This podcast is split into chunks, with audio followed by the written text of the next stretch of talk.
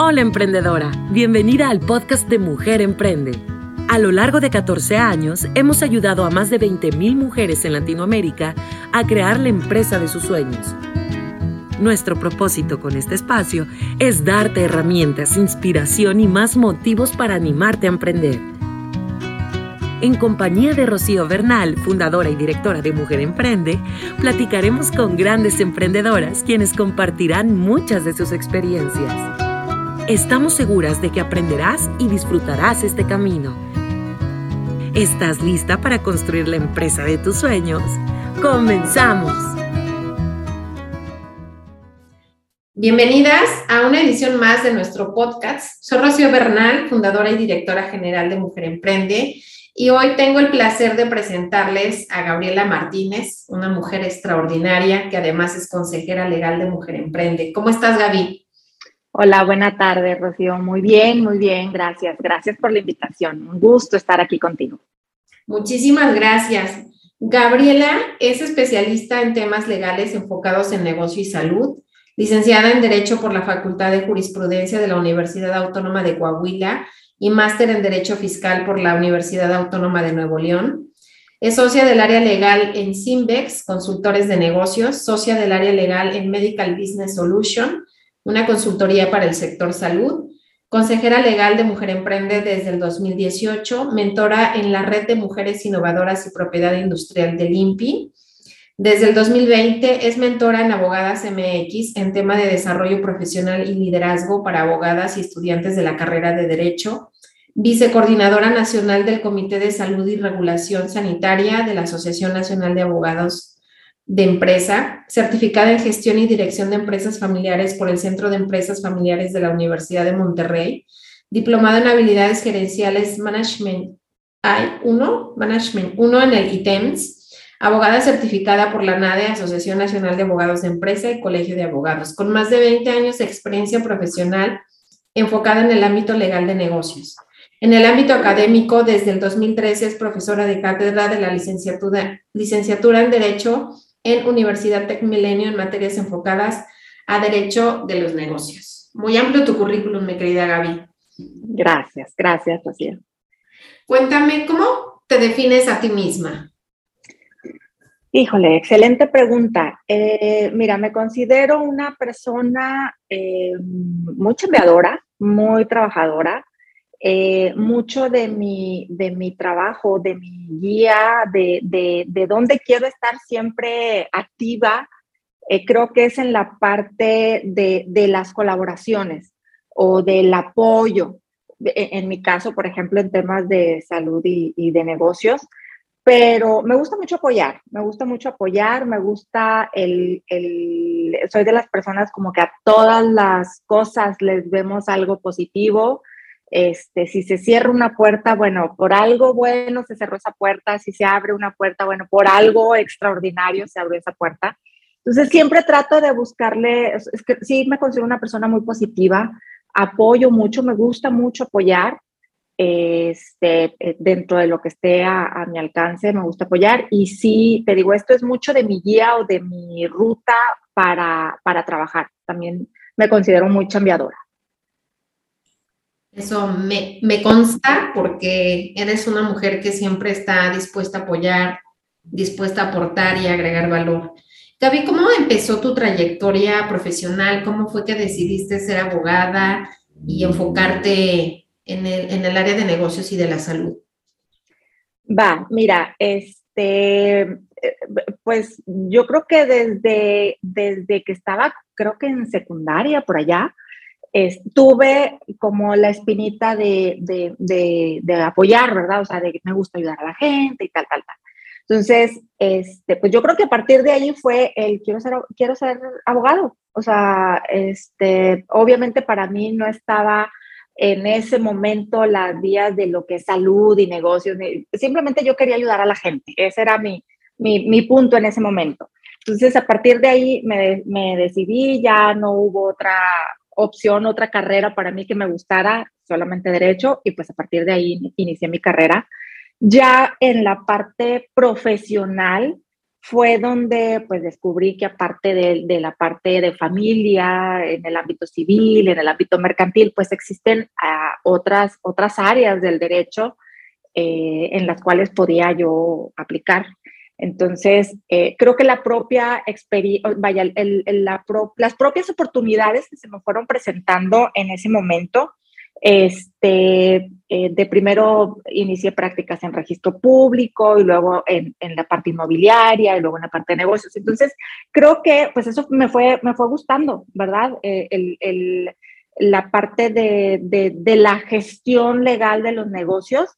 Eh, fueron esas oportunidades las que se me presentaron, las tomé, me encantó la materia. Eh, estuve muchos años trabajando dentro de, corporativos, ¿verdad? En, como colaboradora en otros proyectos. Y en el 2012 me separo yo ya como profesionista independiente. Pues ya sabes, el tema de llegan los hijos, este, el tema de, de que no contaba en ese momento cerca de mí con una una red de apoyo, una mamá, una hermana que me apoyara con, con, con los hijos, pues ahora sí que fue como el parteaguas que me, me abrió camino en el ámbito independiente. Yo digo, igual todo el tiempo eh, me imaginé yo teniendo mi propio despacho y dije, bueno, pues en, el, en julio precisamente del 2012, voy a, cumplir este julio 10 años como independiente. En julio del 2012 dije, creo que es, es ahorita el momento, si quiero comenzar con un despacho, este es el momento, este es, la coyuntura que yo ocupaba. Sí fue un tema difícil, fue una decisión difícil porque pues iba a dejar atrás como la estabilidad, ya sabes, del sueldo y del, del ámbito laboral corporativo. Este, pero dije, pues le voy a apostar, o sea, este, tengo experiencia, eh, creo que puedo abrirme camino en, en la parte independiente y, y, fue así, digo, yo creo que los hijos fueron los que vinieron ahora sí que como que a darme este, este impulso. de algo, exacto, algo, algo, una decisión que yo, yo quería tomar, ellos fueron el, el motor y bueno, la verdad no me arrepiento por nada del mundo, te digo, en el 2012 sí fue una decisión y un tema de pareja y de familia y fue una, un tema difícil, una decisión difícil, pero ya después de estos 10 años digo, no me arrepiento por nada. Este, es mucho de, trabajar, como que cualquiera que esté fuera de un, de, o sea, quien esté en la parte de, corporativa, laboral, este, dicen, ah, pues qué padre, tú tus horarios y tal, tal, pero es lo contrario, digo, no me dejarás tú mentir, es completamente lo contrario porque ahora sí que es trabajar más y no hay horarios y ahora sí que tienes que ser muy disciplinada para establecerte tú misma tus horarios, ¿verdad? Entonces, pues así fue, así fue mi, mi inicio de carrera.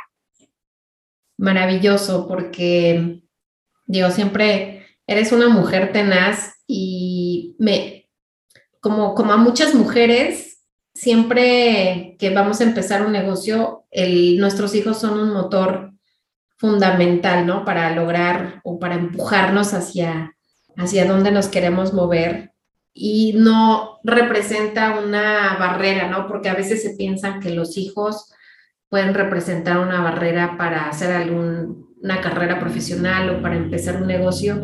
Y me encanta que en tu caso tus hijos hayan sido un motor para poder justamente encontrar esa conciliación en tu rol de mamá y, mujer profesionista, que fue a mí también lo que me pasó, ¿no? El, eh, el hecho de emprender para mí significó esa conciliación, encontrar ese, ese balance. Y me imagino que para ti también, porque no hay una fórmula secreta para el balance, digo, cada quien lo tiene que personalizar a su manera. Y pues tú lo has hecho de una manera extraordinaria y te felicito por estos 10 años, tenemos que celebrarlo. Sí, sí, sí, ya este, este 2022 este, tengo, tengo 10 años, te digo ahora en julio, y, y, la verdad fue muy padre, Rocío, porque creo que el, el, el, toda la constancia que laboral desde el inicio de, de mi vida profesional hasta ese momento me sirvió, o sea, me sirvió contactos, me sirvió experiencia, sea, ahora sí que el, el, el punto principal es donde estés, desde la trinchera donde te encuentres, tienes que hacer tu mejor esfuerzo porque no sabes cuándo se te va a devolver todo, toda, todo el trabajo que tú, que tú pones. En, en mi caso, por ejemplo, este, que estuve en varios, eh, te digo, despachos y luego estuve en FEMSA. Entonces, e, en el 2012, la gente, o sea, la gente que ya me conocía, que dueños de negocios, clientes que yo había tenido, me dijeron, aviéntate, o sea, ahora sí que aviéntate tú sola independiente y créeme que ya tienes chamba conmigo. Entonces, literal, el 31 de julio yo dejé de laborar en FEMSA. El primero de agosto yo ya tenía las puertas abiertas de, de mi despacho. O sea, este, entonces, pues ahora sí que, que, no, no hubo ni un periodo de vacación entre uno y otro porque era, síguele chambeando ahora por fuera. Entonces, la verdad, sí, sí, sí, sí, sí, eh, fue difícil, pero ahora, a, a, después de estos 10 años, dije, qué bueno que tuve una pareja a mi lado, a, a clientes, amigos, contactos que me echaron porras y pues gracias a ellos estamos aquí.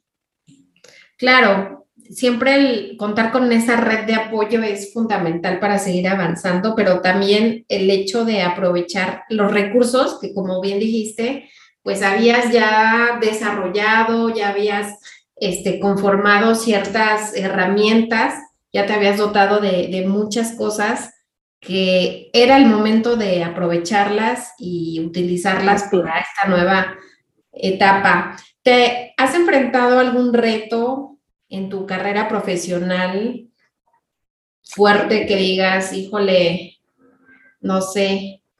Este, sí, fíjate que digo, todo el tiempo estamos como en, en constantes eh, retos grandes o pequeños. Eh, eh, en lo personal, por ejemplo, ha sido difícil para mí a enfrentarme como a este mundo de, de ¿cómo te diré? De, de decisiones al lado de hombres. El, el, hecho de, por ejemplo, ahorita en la semblanza que comentabas, yo tengo dos alianzas muy fuertes, eh, una en el ámbito de, de, negocios, que es la parte principal, que es en Simbex, eh, otra en la parte de salud, también con, con Medines. Eh, y de ambos lados, este, soy la única socia mujer. Todos los demás son hombres.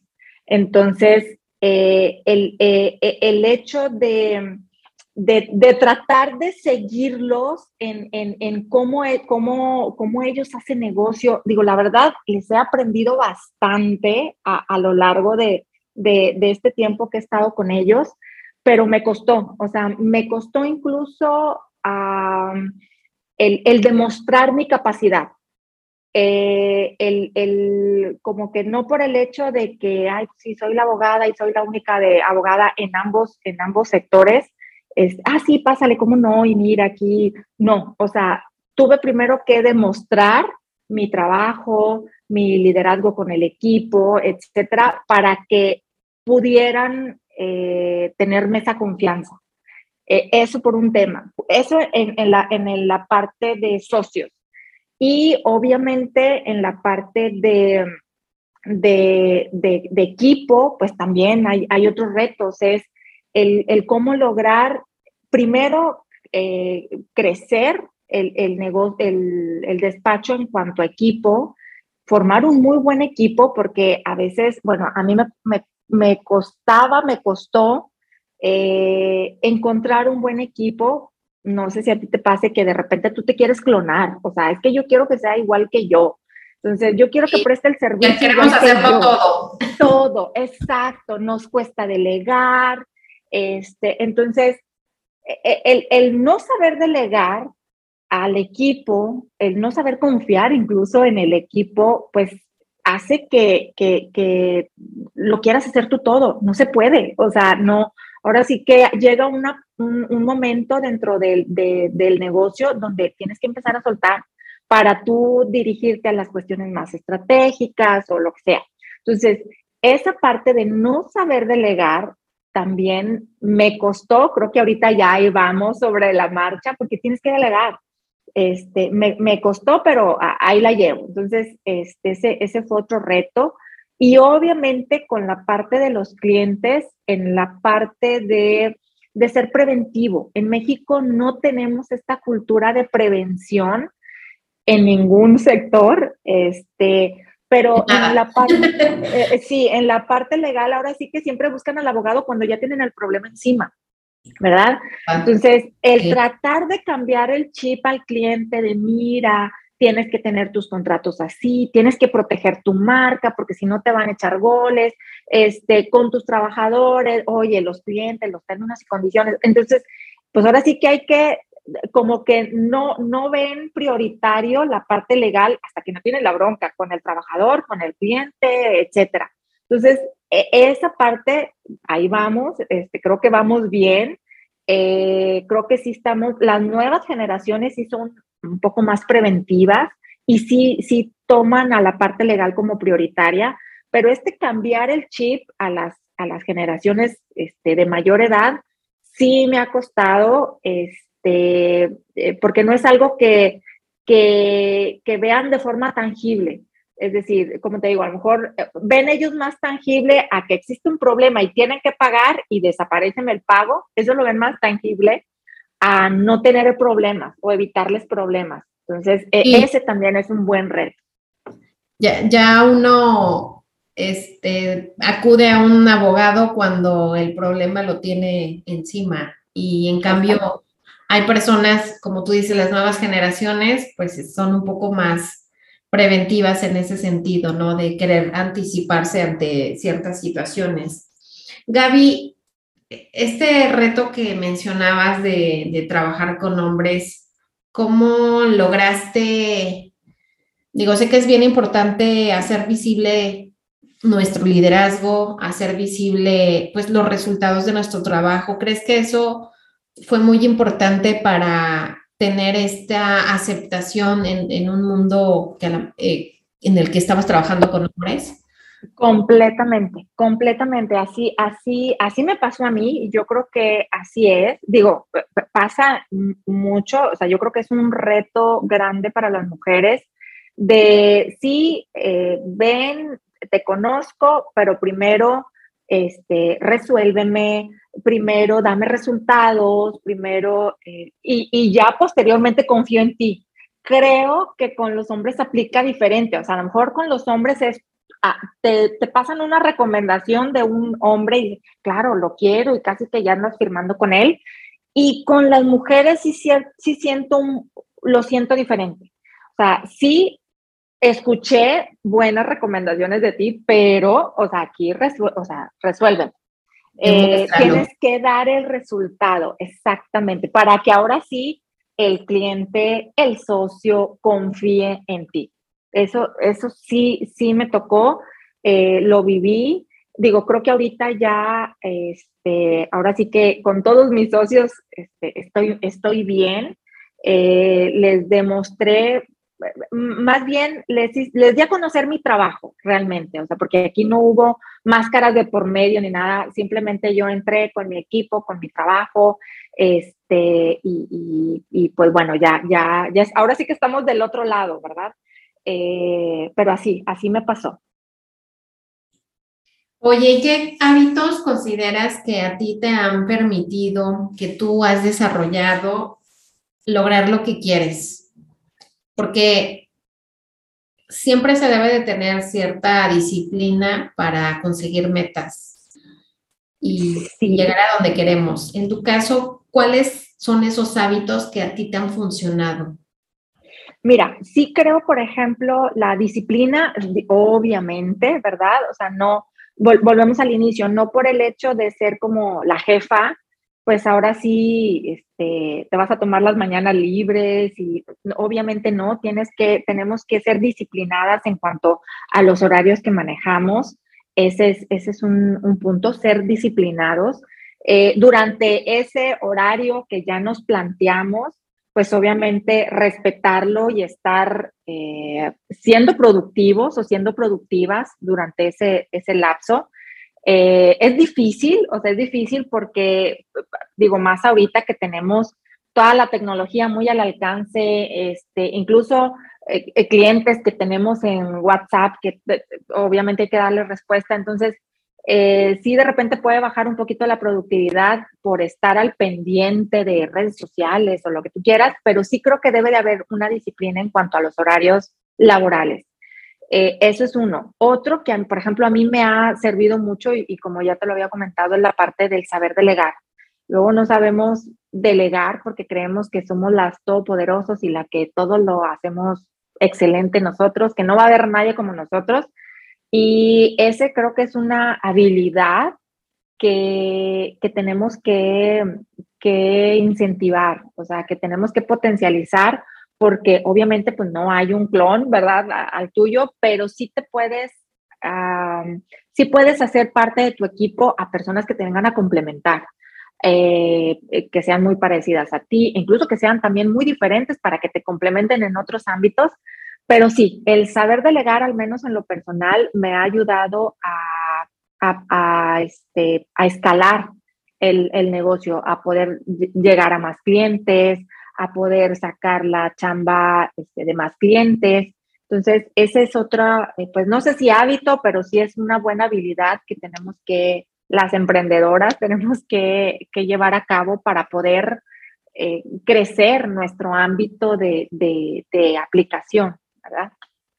Sí, definitivamente. El lograr un equipo de trabajo, conformarlo, lleva a sus retos, pero es necesario porque no podemos hacer todo. Si queremos crecer, si queremos avanzar, expandirnos, pues necesitamos contratar personas fantásticas que nos ayuden en ciertos aspectos y, seguirle echando ganas, ¿no? Dar, darlo todo junto con el equipo. Me parece eso muy, muy, muy fundamental que lo, que lo menciones. Y también la parte de los horarios laborales, porque en mi caso, por ejemplo, el trabajo desde casa siempre, pues se corre el riesgo de tener un montón de distracciones y sí tener estos horarios establecidos, pues marca también una pauta de decir, oye, pues mi horario termina a las 4 o 5 de la tarde y de ahí para adelante, pues ya le toca a mi familia o me toca tiempo para mí misma, etcétera. Porque cuando no establecemos esos horarios, pues bueno, vamos a terminar agotadísimas. Así es, así es, sí, completamente de acuerdo. Este, al, híjole, yo creo que también la parte de, eh, de, liderazgo incluso, o sea, a mí, la verdad, yo, yo, la mayor parte de los abogados, y, no me quiero ver, este, no quiero sentirme o, que me vean poco humilde, pero...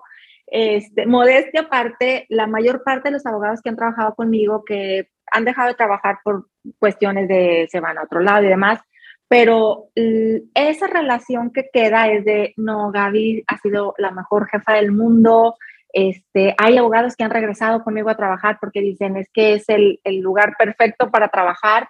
Entonces, yo creo que precisamente eh, eh, parte de, o sea, no solamente tenemos que apapachar al cliente, también tenemos que apapachar al equipo, porque el equipo es tu extensión, es la extensión de ti, es la extensión de tu negocio, es más bien tu negocio.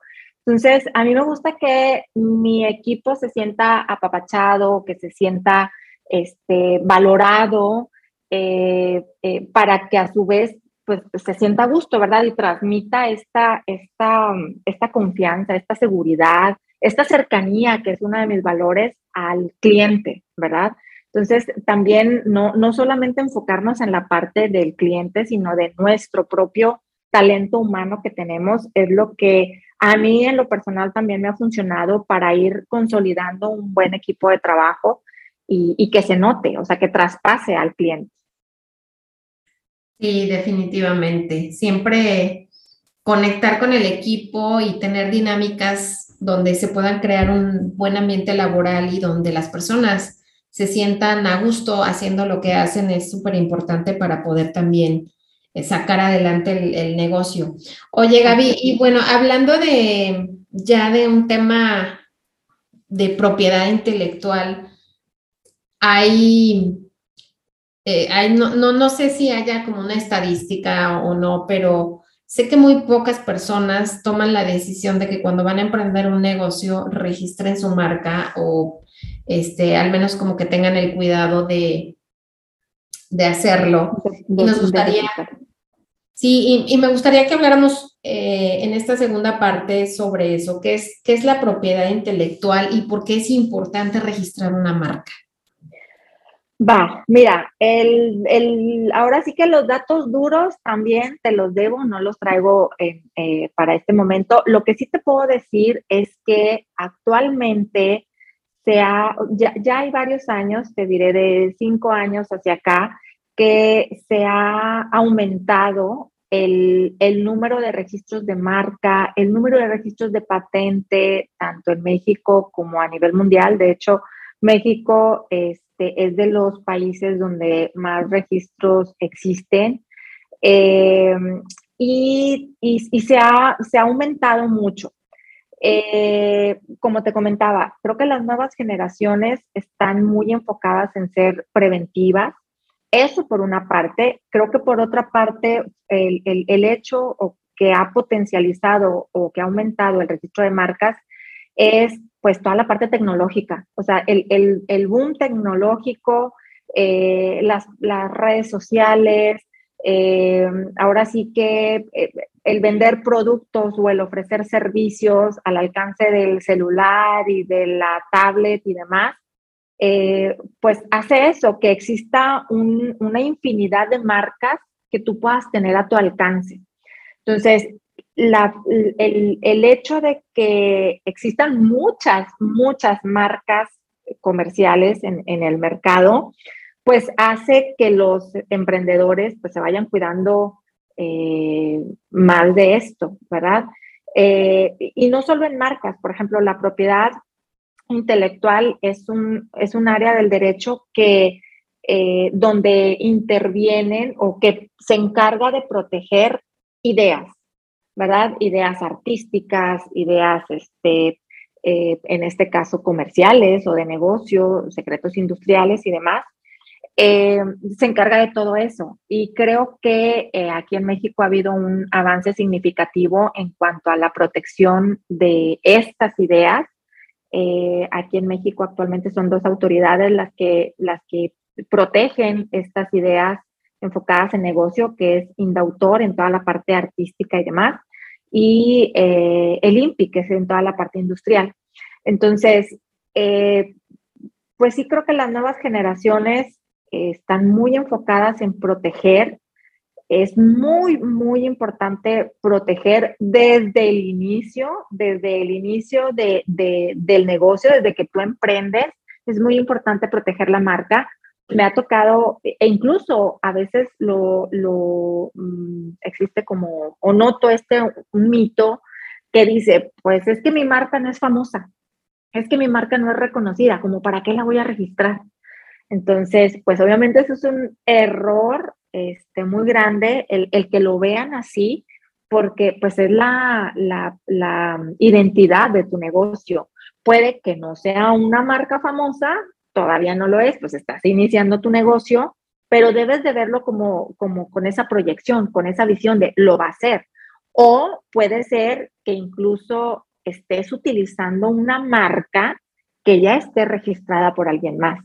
Entonces, todo el, recurso económico, el recurso de tiempo, el recurso en publicidad, de, todo, de infraestructura incluso, que tú le inviertas a una marca que no tengas registrada, imagínate, llega alguien y te la quita, o que estés invirtiendo en una marca que le corresponde a alguien más. Incluso a lo mejor esa marca para ese alguien más no es famosa, pero le estás haciendo la chamba.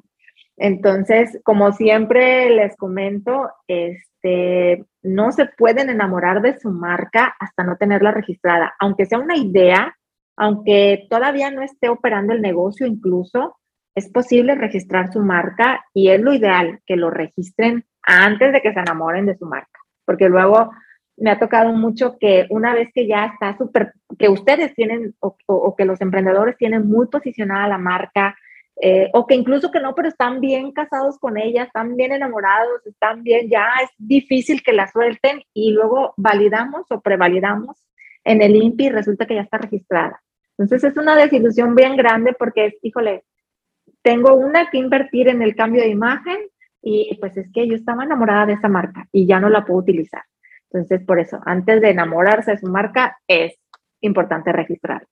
Sí, hay muchas historias de desilusión de ese tipo. Eh, conozco a un amigo que es restaurantero y tiene, montó su restaurante y toda la cosa y nunca tuvo la precaución de registrar la marca y estuvo operando así durante años y ya cuando el restaurante estaba posicionado, dijo, bueno, pues ahora sí la voy a registrar. Y resulta que el nombre de su restaurante tenía un montón de coincidencias con otro restaurante y con un hotel. Entonces se la rechazaron todas las veces que intentó registrarla, se la rechazaron y pues ya no lo pudo hacer. Y, y pues ya se quedó así, dijo, es que no le quiero cambiar el nombre, no este, porque ya está así posicionado, ya todo el mundo me conoce así, pero sí creo que es bien importante, como tú dices, no enamorarse ni aferrarse a ese nombre hasta que no tengamos la seguridad de que lo podemos utilizar. Así es. Así es, incluso te digo, no, yo aquí nos podíamos pasar todo el día mencionando ejemplos, pero este, por ejemplo, también me pasa mucho que hay una, una, una pequeña sociedad o socios, amigas, ya sabes, amigos que se juntan y, van a, a, crear un proyecto. Este, y después se, se pelean, no da resultado el proyecto, terminan enojados y una de esas partes viene conmigo y bueno, pues ayúdeme a registrar la marca y, oh sorpresa, su contraparte ya la había registrado antes. Entonces, pues ahora sí que con eso ya, ya no se puede hacer nada. Cuando hay varios, eh, varios cotitulares o, varios socios que, que, se están poniendo de acuerdo con relación a un proyecto y, y que van a tener una marca en conjunto, hasta en ese momento eh, es o es más importante también o igual de importante registrarla como cotitulares desde el inicio, porque así ya esa marca es de todos. Se llegan a pelear y pues ahora sí que hay que ver cómo se parte esa marca, pero al final, como sea que se parta, tú eres dueño de una parte y te va a tocar algo, ¿verdad? A diferencia que de cuando se pelean y la, la pretenden registrar después, pues, oh, oh, el otro se puso más abusado y ya la registró. Y así hay infinidad de casos que me han tocado donde ya no podemos, este, pues ahora sí que no podemos hacer nada. Digo, lo único que se puede hacer seguramente cuando se enamoran mucho de la marca y que no la quieren cambiar, pues es pagar al titular que tiene registrada la marca. Pues ahora sí que es eso, ¿verdad? Si tú tienes el dinero para pagar, bueno, pues paga, ¿verdad? Pero considerando que o, o se la compras o, o, pagas por el uso, pero esa marca nunca va a ser tuya. Entonces hay que sopesar qué quieres, crear un negocio sobre una marca que es tuya, que te pertenece, que, que, siempre va a ser tuya, o estar pagando porque te enamoraste de una marca que ya estaba registrada. Entonces, yo creo que aquí es bien importante eh, eh, considerar la, la, importancia y la relevancia de la marca registrada en un negocio. Sí, definitivamente. ¿Cuál dirías que es el proceso para empezar un registro de marca? Como una emprendedora que quiera, bueno, o que está empezando su negocio y dice, ya tengo mi logotipo, el nombre, pero antes de utilizarlo en la idea que quiero iniciar, ¿qué pasos tengo que dar para registrar la marca? Va, mira, yo la resumo en, en, cuatro o cinco pasos, el, el, lo que es el proceso del registro de marca. Y, y, y aquí van. El primer paso, así de forma rápida, el primer paso es eh, pues que definas tu marca. Es precisamente esto que tú comentas de, bueno, ya hay un logotipo o solamente hay una denominación, un nombre, no hay una imagen, pero hay una, un nombre de, de marca de esta es la que quiero utilizar. Entonces es la definición de la marca y qué, eh, eh, qué va a proteger esa marca. Es decir, qué es lo que tú quieres proteger con esa marca. ¿Quieres proteger un producto? ¿Quieres proteger un servicio? Este, ¿Te vas a dedicar a comercializar eh, cosas o te vas a dedicar, ofreces un servicio, etc. Entonces, esa es la primera parte, la definición de la marca. ¿Cuál va a ser tu marca y qué es lo que vas a proteger al amparo de esa marca? Es la definición. Y luego, el segundo paso es la clasificación. El INPI tiene 45 clases diferentes este, que están enfocadas a productos y servicios y dependiendo de la definición que tú ya hiciste de lo que tú vas a hacer dentro de tu negocio, la, la acoplas o la clasificas precisamente en, en, en, esta, en, en una o en varias clases mm, que maneje el INPI. Entonces, bueno, es la clasificación. Vamos a suponer que ya tienes la definición este, y tienes la clase, la clase 30, vamos a suponer, porque tú, no sé, produces café. Entonces, este, la clase 30 es la que se encarga de, proteger al, producto que es el café. Entonces, bueno, ese es el segundo paso. Y luego el tercer paso, que siempre este es muy frecuente que se nos olvide y ya como que teniendo el primero y segundo paso ya quieren ir a andar pagando y presentando la, la solicitud al INPI y luego se las andan rechazando porque se brincan el paso 3. El paso 3 es la prevalidación de la marca. Eh, es, es, es, revisar en la base de datos del INPI, que el INPI tiene su, base de datos de manera pública, cualquiera la puede consultar. Este, y, y bueno, es, es poner ahí en esa base de datos, es una búsqueda avanzada de tu marca, eh, le pones la denominación, le pones el número de clase, que en este caso estamos tomando como ejemplo la clase 30, eh, le pones ahí como que te arroje todos los resultados que son similares o, o, iguales a tu marca y inmediatamente te va a aparecer un listado de muchísimas marcas que pueden ser similares, pueden ser incluso iguales, porque a lo mejor te digo, puede, esa, esa marca ya está registrada. Eh, y ahí, tú ahí vas filtrando, vas revisando, bueno, me apareció esta, pero resulta que ya está vencida. No sé, ahí haces, creo que es el punto más importante de, este proceso de registro, eh, el que tú sepas previamente qué tan factible es que te acepten tu solicitud de registro de marca.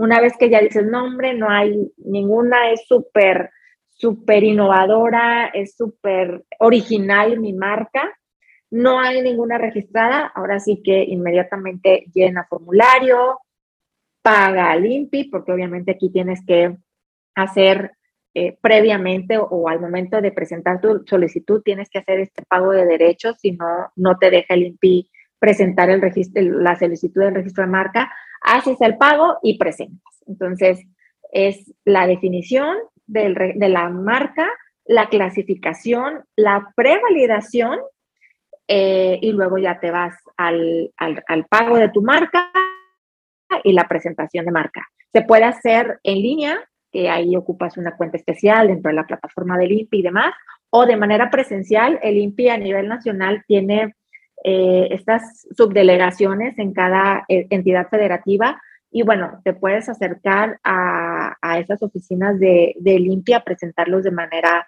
física, pero en resumen es, es más o menos así. Oye, y en el punto número tres o en el paso número tres es donde es bien importante el solicitar el, apoyo de un profesional como tú, que tiene especialidad en propiedad intelectual, porque pues se tienen que hacer un análisis para saber si esta mm, marca pues es viable de registrarse o no. Cuéntanos un poquito por qué es importante consultar a un profesional en temas de propiedad intelectual al momento de querer registrar una marca y no intentar hacerlo uno mismo. Va, fíjate, si es bien importante, te digo, porque eh, eh, este punto es medular y es lo que te va a decir si tu marca tiene buena posibilidad de ser aceptada por el INPI y, que se pueda registrar.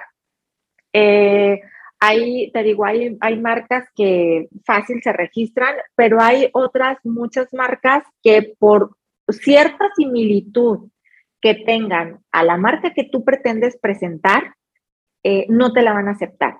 Eso es por una parte. Hay, hay varios impedimentos legales, o es decir, hay varios impedimentos en la, en la ley que, por las cuales no te está prohibido registrar marcas, no te la van a registrar, ¿verdad? Entonces, tienes que conocer esos impedimentos legales para poder determinar al momento de hacer esta prevalidación, que, les digo, es una base de datos del INPI que es pública y que ustedes entran ahí, pero tienes que hacer como este análisis e-, exhaustivo y tener a la mano como estos impedimentos legales que existen para poder esa, hacer esa prevalidación legal, le llamo yo. Eh, hay marcas, bueno, hay, hay eh, denominaciones que se pretenden registrar como marca, pero resulta que son muy genéricas, que no tienen algo distintivo. Por ejemplo, me pasa mucho cuando son giros de spa, eh, salón de belleza, que luego quieren ponerle así como salón de belleza, y pues obviamente es muy genérico, es muy descriptivo del servicio que se va a prestar. Entonces, hay un impedimento en la ley, hay, hay un eh, que, que no, por eso no te lo va a registrar. Si tú buscas salón de belleza, tú vas a ver que no existe una marca como tal, salón de belleza, y tú te puedes emocionar porque, híjole, es que no está, y cómo puede ser que no se les haya ocurrido a alguien. Pues no, no es que no se les haya ocurrido, es que nadie lo puede registrar porque es muy genérico y esa es una prohibición de ley. Entonces, hay prohibiciones de ley eh, que se tienen que conocer para, para al momento de estar haciendo esa prevalidación. Otra es que son muy similares, que tiene palabras que se asemeja con otra, que ya está registrada, que están en la misma clase, que incluso son los mismos productos los que se van a proteger. Entonces, ese es otro impedimento legal. Este, y así, o sea, eh, eh, yo creo que sí es importante que, eh, que se asesoren en este punto en particular, e incluso me ha tocado emprendedoras que, que, me dicen, hombre, yo ya me dijo una amiga que, que ella lo hizo sola, que es muy fácil, incluso ya tengo mi cuenta en el INPI, lo voy a hacer. Va, súper bien.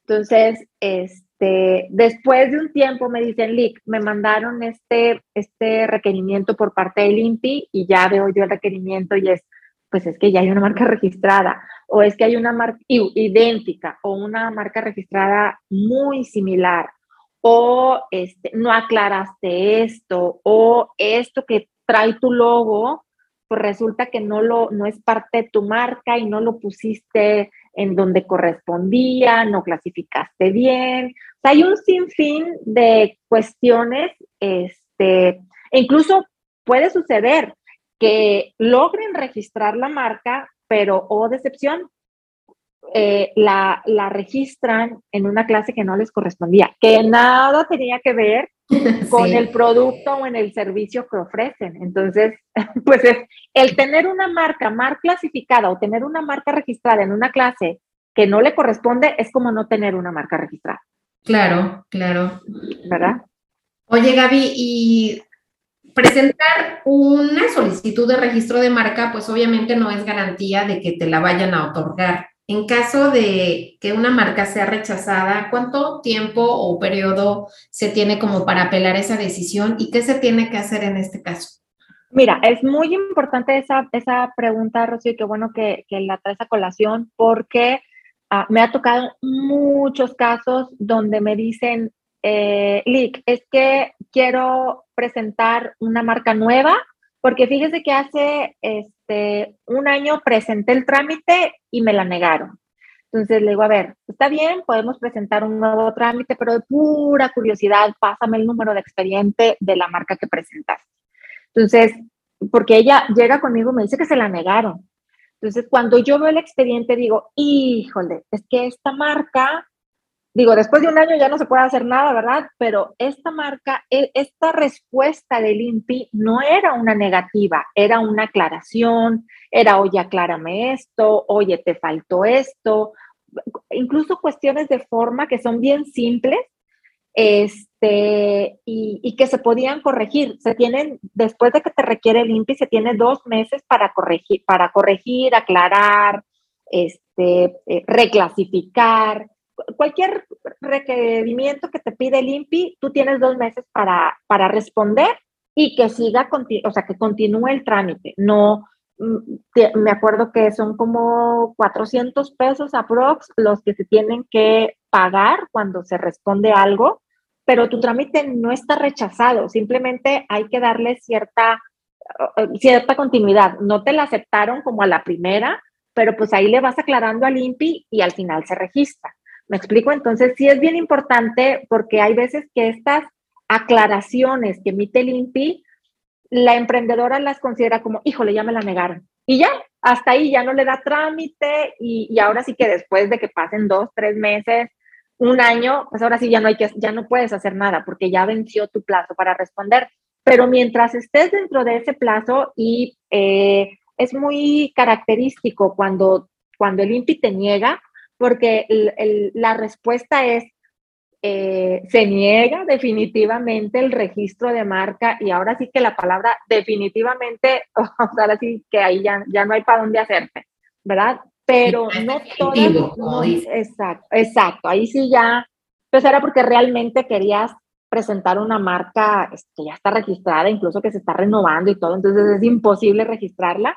Pero mientras no te diga eso, en la respuesta del INPI tú le puedes dar respuesta. Te digo, aproximadamente, eh, bueno, es un periodo legal de dos meses y respondes y te cuesta aproximadamente 400 pesos y, el, trámite continúa. O sea, si tú le aclaras, eh, seguramente la respuesta, la segunda respuesta que te dé el INPI ya va a ser de la aceptación del registro, ¿verdad? Si no hay una, algún impedimento. ahí. Claro. Para finalizar, Gaby, cuéntanos ¿cuáles serían los requisitos que se necesitan para registrar una marca y qué recomendaciones puntuales harías a las emprendedoras que, que pues bueno, tienen en mente una idea de negocio y quieren protegerla? Va, este, en cuanto, en cuanto a las recomendaciones, pues obviamente es que sigan precisamente este, este proceso que les acabo de comentar de, que clasifiquen bien, este, de que, de que eh, definan bien la marca, de que prevaliden.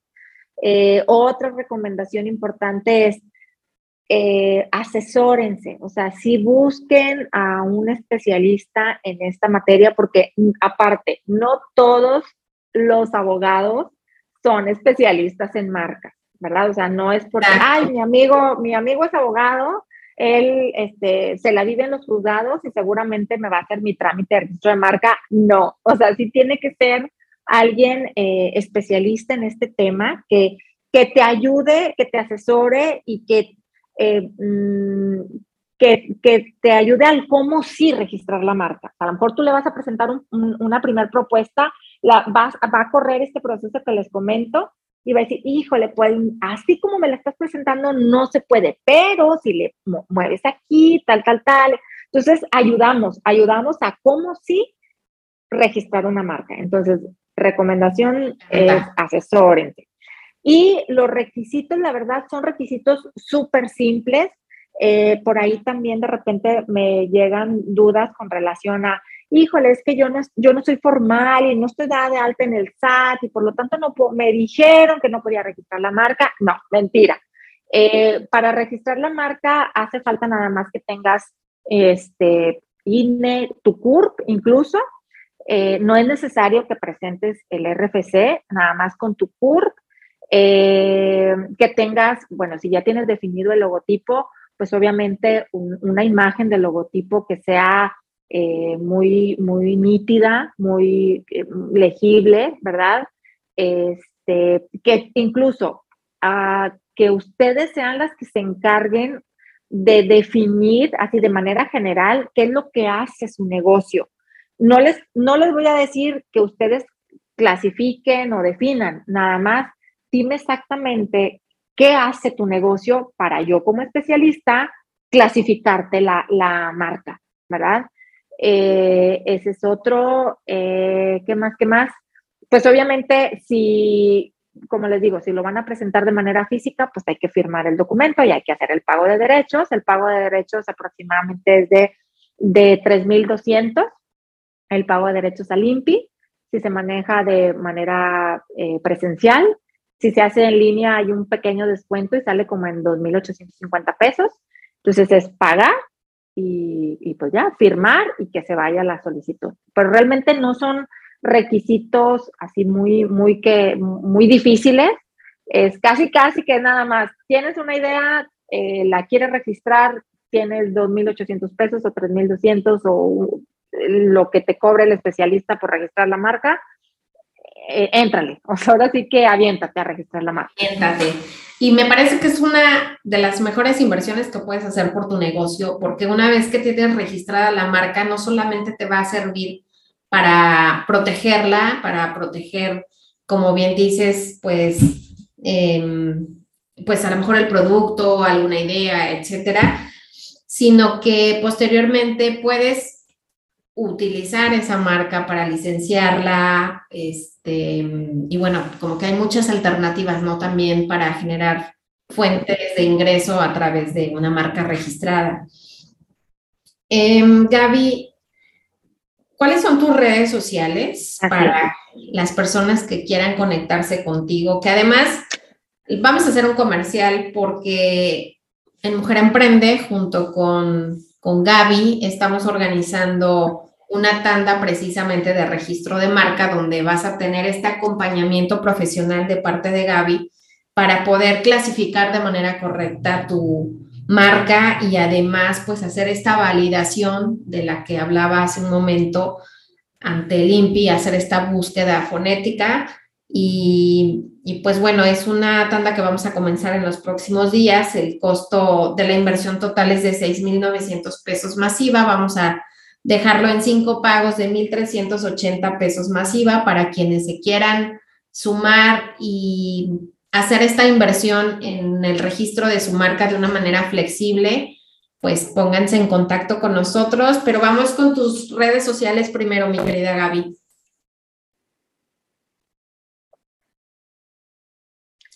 Va, eh, ¿me escuchas? Adelante, adelante, sí, sí, ya. Ah, perfecto. Este, bueno, me pueden encontrar en Facebook o en Instagram como GM Abogada Corporativa, así, así estoy. Eh, eh, por ahí también pueden ver mi, mi, teléfono, la página web es así tal cual, gabrielamartinez.com.mx, también por ahí nos pueden contactar. Este, pero pues básicamente Facebook e Instagram es GM Abogada Corporativa.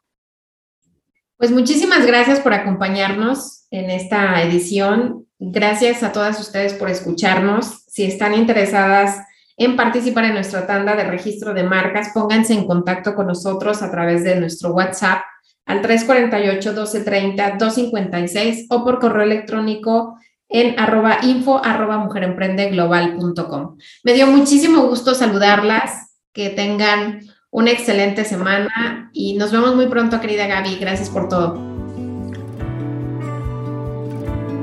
Gracias a ti, Rocío.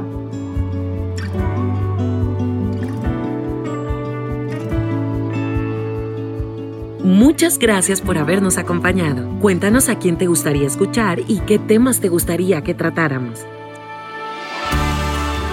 Si quieres participar en este podcast, escríbenos a info@mujeremprendeglobal.com. Síguenos en nuestras redes sociales. En Facebook encuéntranos como arroba mujeremprende y en Instagram como arroba mujeremprendeglobal. También puedes visitar nuestro sitio web www.mujeremprendeglobal.com, en donde encontrarás más recursos útiles. Recibe un fuerte abrazo. Te esperamos en nuestro próximo episodio. Hasta pronto.